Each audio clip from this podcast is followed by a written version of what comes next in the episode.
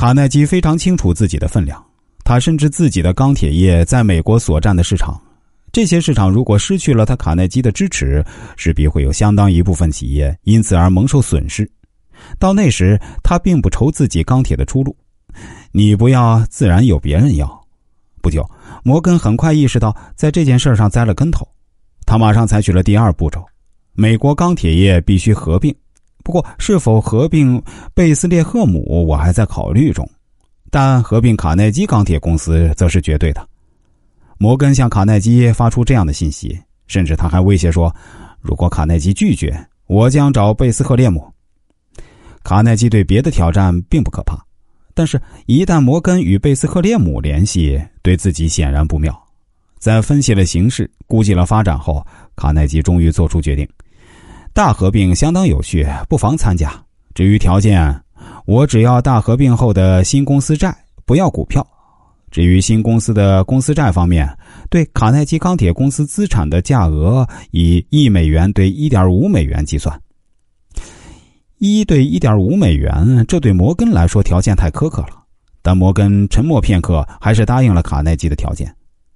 很难猜测摩根在沉默片刻时想了什么。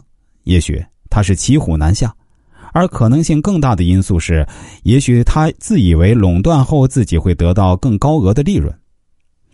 商谈达成了协议，卡耐基的钢铁企业归属摩根。按合约，卡耐基的钢铁公司的价额以大合并后新建的联邦钢铁公司的公司债还清。卡耐基瞅准了摩根的心理，同时抓住了摩根的弱点。你不是迫不及待的想合并吗？行，我答应你，但谈条件要听我的。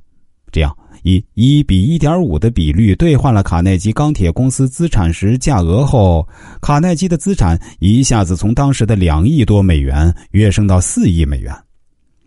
卡耐基对付摩根的办法看似软弱，当摩根采取第一步时，卡耐基无动于衷；当摩根采取第二步时，卡耐基似乎未做任何抵抗便就范了。但是啊，卡耐基的看似让步，而实际上却取得了一次大的飞跃。不能不说，卡耐基退了一步，但实际上进了两步。最后的真正胜利者是卡耐基，而不是摩根。